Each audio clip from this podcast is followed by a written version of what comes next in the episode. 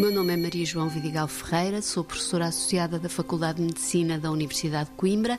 e sou investigadora do CIBIT, portanto encontro-me associada também ao Instituto de Ciências Nucleares Aplicadas à Saúde. O BioImage do CTO é um projeto de copromoção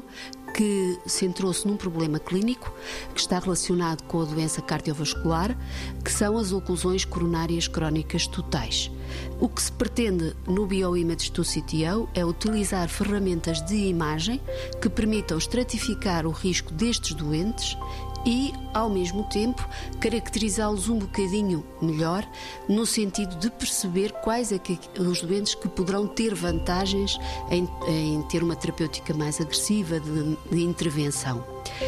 Paralelamente com isto, eh, vamos tentar desenvolver um novo traçador que vai ter que ver com uh, um alvo muito específico, que são as alfa-5 beta-3 da parede endotelial e que, sabemos estarem relacionadas com a formação de neovasos. Os neovasos julgamos poderem ser protetores numa situação de oclusão crónica e, portanto, este novo traçador, aquilo que irá fazer é, uh, iremos tentar perceber com ele, no fundo, quais os indivíduos, e neste caso vai ser no modelo animal, no ratinho,